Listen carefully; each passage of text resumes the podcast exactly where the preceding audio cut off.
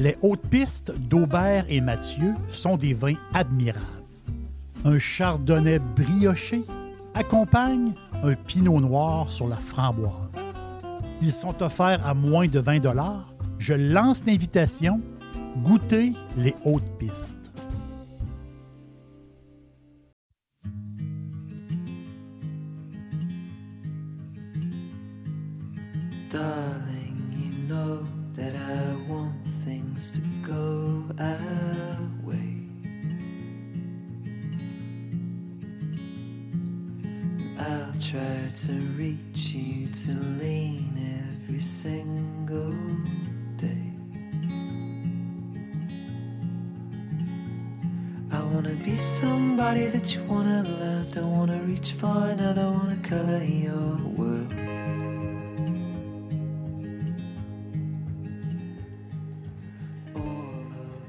Je suis très heureux de vous accueillir sur la terrasse de l'auberge.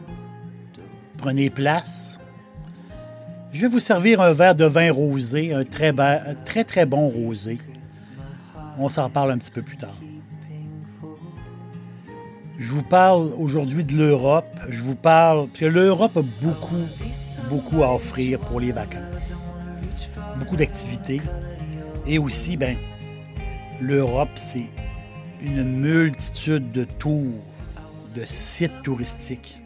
Il y a tellement d'histoires. Et aussi, l'Europe a beaucoup, beaucoup de musées. Dans notre ville, c'est assez rare qu'on visite les musées. Euh, mais quand on est en vacances, quand on est, à l'étranger, euh, ça fait partie des fois d'une tournée euh, d'aller voir les musées. Je, compte aller à Washington un jour, j'y suis jamais allé. Et tous les gens qui sont allés à Washington qui m'en ont parlé ont dit que les musées sont extraordinaires. Donc, quand on voyage, ben, les circuits touristiques et aussi les musées font partie euh, quelquefois d'une place à aller, à, aller trotter, à aller, aller fouiner. J'ai visité le musée euh, Pablo Picasso de Malaga, au cœur de la vieille ville de, Malaga, sur la rue euh, Saint-Augustine. Euh, c'est un très, très beau musée. Je ne suis pas un fan de Pablo Picasso, son œuvre. Euh, mais quand on est sur place, ben c'est ça l'histoire. Quand on est sur place, c'est impressionnant. C'est vraiment impressionnant euh, de voir les couleurs, de voir. Il y a une ambiance hein, sur place quand on, visite. Et vraiment, j'ai fait, un, fait un beau tour. Et pourquoi Picasso est si populaire, Pablo Picasso est si populaire, Picasso le malagueño, populaire parce qu'il est considéré à travers le monde, mais pourquoi qu'il est, considéré comme ça à travers le monde depuis? Picasso est reconnu par tous. hein. Il laisse personne indifférent, bien sûr, mais Picasso, c'est l'inventeur d'un mouvement artistique. C'est ça qui fait c'est ça qui fait son nom à travers l'histoire. Donc, c'est l'inventeur du cubisme. Donc, le cubisme, en peinture, en sculpture, le cubisme a influencé beaucoup aussi l'architecture.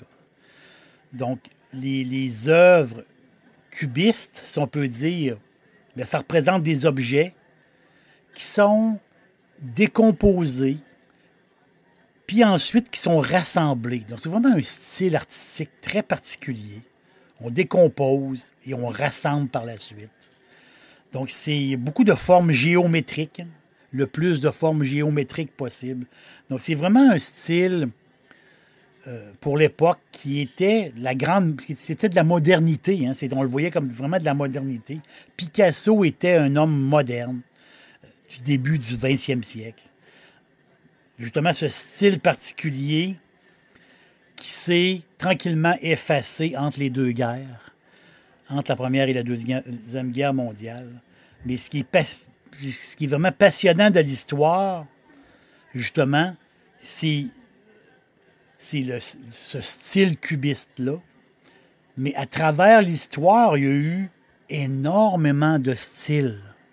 Et c'est ça qui est intéressant, c'est de suivre les styles jusqu'à aujourd'hui. C'est ça qui est vraiment les, dire, les styles artistiques, si je peux dire. si on retourne, si on retourne à la nuit des temps, je retourne très très loin en arrière. Je vais suivre comme un fil, justement. Un genre de courant artistique. L'art antique. Vous savez, les Grecs, les Romains ont su représenter des images de l'homme. Il y avait des images des dieux, justement. C'était tout à fait magistral, les œuvres euh, antiques. Il y a eu le mouvement gothique par la suite, qui, euh, le mouvement gothique qui était, euh, vous savez, les vitraux qu'on voit dans les, dans les chapelles, dans les églises. Beaucoup de vitraux. C'est un peu comme ça que ça a commencé. L'art gothique, les représentations qui étaient particulières et pour les vitraux. Mais quand, quand on voit le soleil entrer dans des vitraux, justement gothiques, c'est tout à fait incroyable. C'est formidable. On va un peu plus loin au 15e siècle.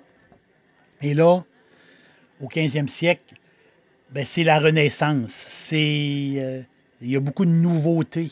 Donc l'art est différent, les représentations sont différentes, beaucoup de paysages. Euh, on a des perspectives aussi durant la Renaissance, si on regarde les tableaux de la Renaissance, ben, les paysages, beaucoup de paysages et les perspectives d'ombre, de lumière. Et on commence à voir des gens nus, ce qui était une hérésie dans le temps du Moyen Âge, peindre des gens nus. Mais là, avec la Renaissance, on voit des nus sur les, euh, sur les toiles. Donc, c'est, euh, on parle ici de la Renaissance, on parle d'un Léonard de Vinci, justement, artiste, grand artiste de la Renaissance, mais tout le monde sait que de Vinci était plus que ça. Plus qu'un artiste, il était, euh, vraiment quelqu'un qui a marqué l'histoire.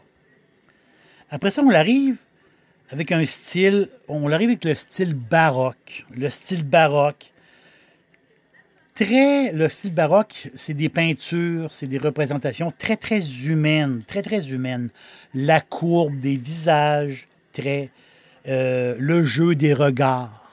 Et le jeu des regards, ça, c'est passionnant. Hein. Quand on rentre dans un musée et on voit souvent des peintures baroques, le jeu des regards, les personnages qui nous regardent. Des fois, on se sent même intimidé. C'est incroyable.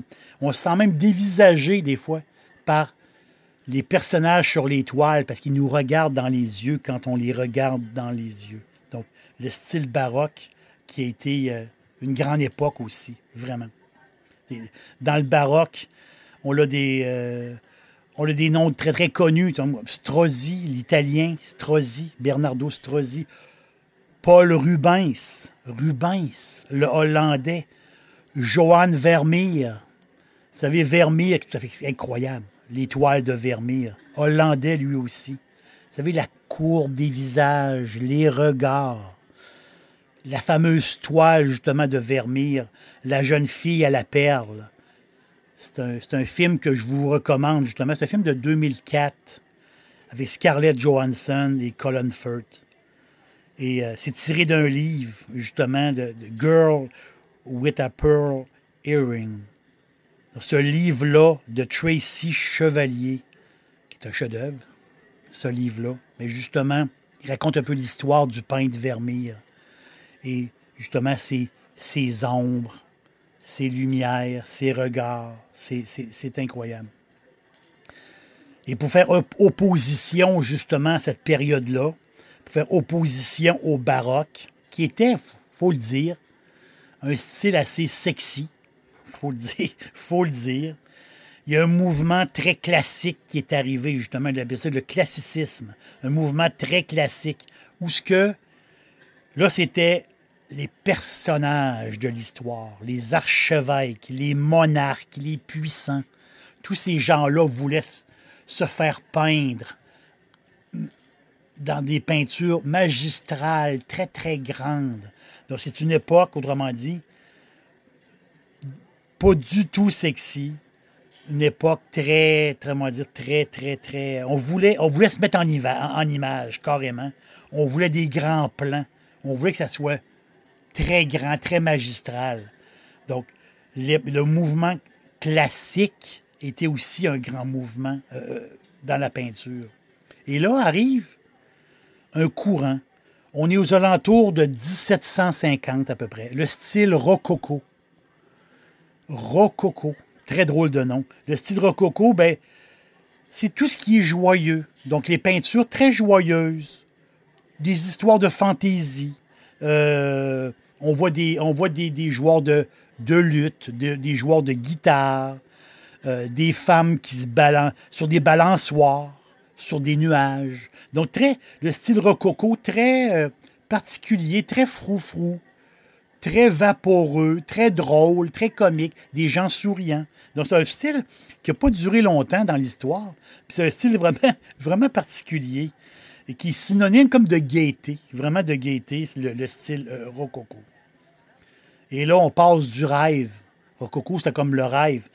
On passe du rêve comme à la réalité. On est dans les débuts des années 1800. Début des années 1800, là, on met vraiment l'accent, justement, le style, les peintres. Mettent beaucoup l'accent sur, sur la réalité brute de la vie. Euh, on l'appelle la période réaliste. Donc, là, on voit des, c'est comme la quête du réel. On veut que ce soit le plus réel possible sur une toile. Pas, pas de choses inventées, des choses brutes. Exemple, un paysan qui est dans son champ en train de faire les foins. Euh, euh, vous avez des images très, très simples de la vie, mais la vie quotidienne. C'est une période, le début des années 1800, qui est... euh, c'est comme si on voulait c'est drôle, c'est comme si on voulait prendre des photos. Dixili, c'est mon poulet frit préféré. Chez Dixili Charlebourg, vous allez être reçu par une équipe formidable. Le restaurant offre beaucoup d'espace à l'intérieur comme à l'extérieur avec son vaste stationnement. Un poulet frit débordant de saveurs tout à fait extraordinaire. On vous attend à Québec, Dixili Charlebourg. Puis coïncidence, l'arrivée de la photographie, ben justement en 1800, aux, aux alentours de 1840, l'arrivée de la photographie était comme en compétition avec cet art-là, de vouloir prendre le quotidien, prendre les choses, prendre une photo de la vie. En fait, compte, l'arrivée de la photo, de la photographie en tant que telle, au tournant de 1840 ou à peu près 1850, ben c'est venu comme euh, s'entrechoquer entre les deux, entre l'art fait avec un pinceau, une toile et une photo, en fin de compte, prise euh, de- par, une- par un appareil. Et, et là, je vous fais un aveu, justement. Arrive ma période à moi, la période euh, que j'aime beaucoup dans, l'art. Euh, J'adore ça. C'est une période que j'aime beaucoup. La période des impressionnistes. Les impressionnistes, ben là, ces autres sont justement entre les réalistes et Picasso. C'est la période entre les deux, entre les réalistes et Picasso. Les, impressionnistes, c'est une forme de peinture, oui, beaucoup de paysages, justement. C'est le thème principal euh, des impressionnistes. Il y a des personnages aussi, mais beaucoup, beaucoup de paysages. C'est ce que j'aime beaucoup. C'est ce que, c'est ce que j'apprécie beaucoup. Et là, on est aux alentours de 1874, ou à peu près, 1874. Ces peintres-là, d'un style différent, les, pein- les peintres impressionnistes, là, un style vraiment carrément différent, ne sont pas invités dans les grandes, dans les grandes maisons, ne sont pas invités un peu partout pour présenter leur œuvre. Et là, justement, euh, il y a une exposition justement qui s'est formée, un genre de collectif d'impressionnistes à Paris qui ont décidé de montrer leurs œuvres. On est en- en- en- justement dans les euh, années 1870. Imaginez un instant les, des, noms là, comme Béliard, Collin, Desbrasses. On pourrait nommer Claude Monet. Vous connaissez Claude Monet, Auguste Renoir. Imaginez un instant que ces peintres-là étalent euh, leurs œuvres. Imaginez-vous l'argent, les dollars qu'aujourd'hui ces œuvres-là valent. Des dizaines, des quinzaines d'œuvres présentées par une trentaine d'artistes impressionnistes à la même place. C'est incroyable quand on y pense. Mais eux, eux, ils commençaient à se faire connaître tout simplement. Et aujourd'hui, c'est le monde entier qui les connaissent. Puis il y a des, justement, il y a des fans comme moi qui adorent les impressionnistes, carrément. On parle de Sisley aussi comme impressionniste qui, euh, c'est tout à fait, c'est magnifique qu'est-ce qu'il fait. Et Paul Cézanne, Paul Cézanne, que j'aime beaucoup, beaucoup. Et c'est facile à googler, justement. Vous allez sur, ben, vous googlez peintre impressionniste et vous allez avoir une multitude de peintures. Vous allez voir le style impressionniste, un style particulier que moi que j'aime beaucoup, beaucoup. Ces œuvres-là me touchent énormément. Et c'est pas pour rien que il y a quelques années, je suis allé euh, plusieurs fois, j'ai eu la chance d'aller plusieurs fois à Saint-Martin dans les Caraïbes, une île fantastique. Et euh, à Saint-Martin, justement, il y a encore vivant, encore vivant, euh, le père de l'impressionnisme des Caraïbes. Donc, un peintre des Caraïbes, né à Saint-Martin, il s'appelle Roland Richardson. Richardson, je l'adore. RolandRichardson.com, je l'adore. J'ai des giclées chez nous. Une giclée, c'est une, représente... c'est une reproduction numérotée, justement, signée de sa main. J'ai des giclées de Richardson. J'adore ces paysages, justement, des Caraïbes, mais avec, avec la twist impressionniste. C'est le dernier impressionniste vivant. Et euh, j'adore euh, Roland Richardson. Euh, qui, qui, qui, me touche beaucoup. Donc, cet art-là, ce, look-là, c'est, c'est, pour moi, comme ça veut dire quelque chose, comme une photo dans ma tête. Puis en, réalité, c'est des œuvres tout à fait formidables. C'est des fleurs, le ciel, l'immensité. J'aime beaucoup ça. Vraiment, j'aime beaucoup ça. Et les amoureux, je vous parlais de, je vous Cézanne, justement, Paul Cézanne. Ben, il y a des amoureux du Grand Sud français. J'en connais quelques-uns, des euh, Québécois qui adorent la France, mais vous savez, cette France du Sud, cette France, cette France extraordinaire, mais ben, les amoureux du Sud français adorent Paul Cézanne. Pourquoi? Parce qu'il est né et il est décédé à, Aix, en Provence, la belle ville de Aix, en Provence. Né en 1839, mort, décédé en, 1906. Cézanne, il a peint son coin de pays, le sud de la France, en impressionniste, justement. Lui, était, il était à cheval, justement. Lui, c'est comme vers la post-impressionniste. Il était comme dans la fin du mouvement. Et, le, c'était le début du mouvement cubiste. Cézanne a influencé Picasso. Cézanne a influencé Picasso. Vous voyez le, chemin que je prends présentement? Donc, les impressionnistes qui ont influencé le créateur du, de, l'art, de, de, la peinture cubiste, le style cubiste. Donc, il y a un lien, vraiment un lien euh, entre les deux. Mais c'est Cézanne, Cézanne, lui, il a pris son influence où? Mais Cézanne, il a pris son influence sur ce qu'il voyait, ou ce qui demeurait, les paysages autour de lui. Les paysages autour de nous, c'est regarder le paysage. Moi, je suis un, un, peu un contemplatif. J'adore regarder les paysages. Mais Cézanne en était un. En était un. Donc, ce qu'il y avait autour de lui, Cézanne, il l'a peint. Comme cette montagne, une montagne incroyable la montagne de Sainte-Victoire. Sainte-Victoire, la montagne qui est une montagne de granit. Cézanne a peint, a peint cette, cette euh, montagne-là de granit. Il a fait 44 huiles, 44 peintures à l'huile, et il a fait 43 aquarelles sur cette montagne-là, imaginez. Il l'a peint quasiment tous les jours, à toutes les semaines. Il adorait Cézanne, cette, cette- cette montagne-là qui l'influençait.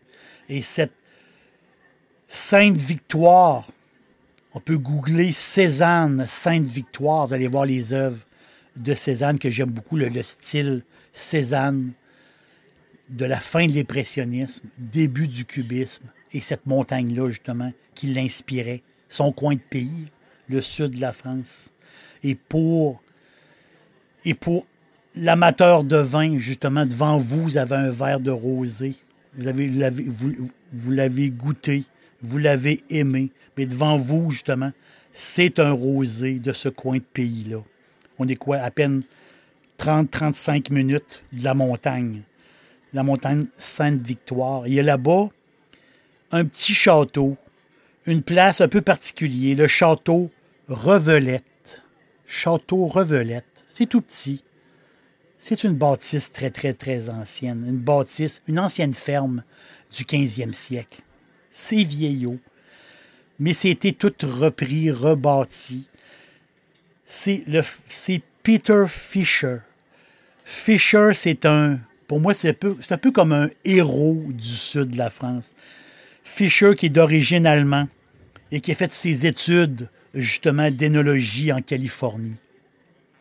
Fisher, qui est tombé amoureux de ce coin de pays-là, fasciné par le paysage, justement, de ce coin de pays-là et euh, la montagne euh, Sainte-Victoire.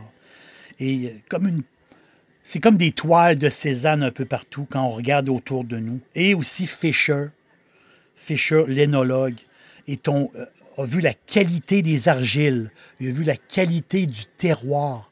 Et c'est là, dans les années 80, justement, qu'il a acheté cette ferme-là et qui en a, en a fait quelque chose de vraiment très bien. Entouré de boisés, des chênes. C'est beau, ce coin, c'est beau, c'est incroyable. Un jour, un jour, je vais faire un détour par Revelette. Ça, ça c'est sur euh, ma bucket list. 30 hectares de vignes et euh, une gamme de cépages très, très, très variés. Fisher est comme un peintre. Je le vois comme un peintre. Fisher a une palette de couleurs devant lui. Les, cépages, c'est comme une palette de couleurs devant lui. Et il fait des vins avec un grand, grand potentiel de garde. Il fait des vins tout à fait merveilleux. Et devant vous, vous avez quelque chose de très simple. Son rosé, un gentil rosé, grenache, cinceau, carignan. Château Revelette rosé. Un rosé, vous allez voir, vous l'avez humé un peu. On dirait comme un peu à l'orange. On dirait qu'il y a un petit quelque chose d'orangé dans, ce rosé-là. Aussi un petit côté herbacé. Très bon. Formidable rosé. Le château Revelette. Et on s'imagine regarder justement ce paysage-là, puis on s'imagine regarder euh, la belle montagne. Mais présentement, on est sur la terrasse et justement, on est entre nous. Et c'est le paysage, les paysages entre nous, avec un bon verre de rosé. C'est extraordinaire, la vie. C'est fort, c'est formidable. C'est tellement beau autour de nous. C'est tellement beau.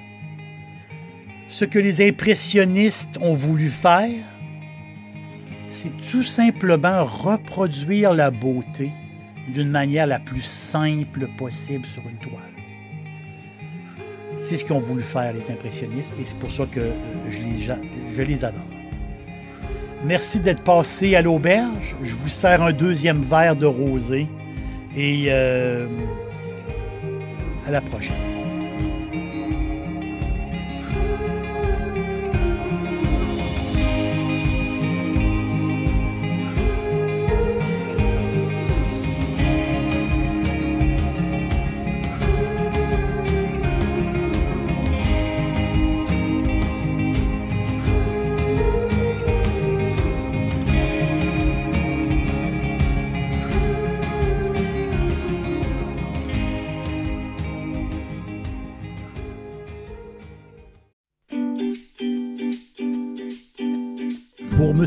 Au quotidien, cherchez Jerry l'aubergiste sur Facebook, Instagram, X et TikTok. Et bien sûr, sur jerrylaubergiste.com.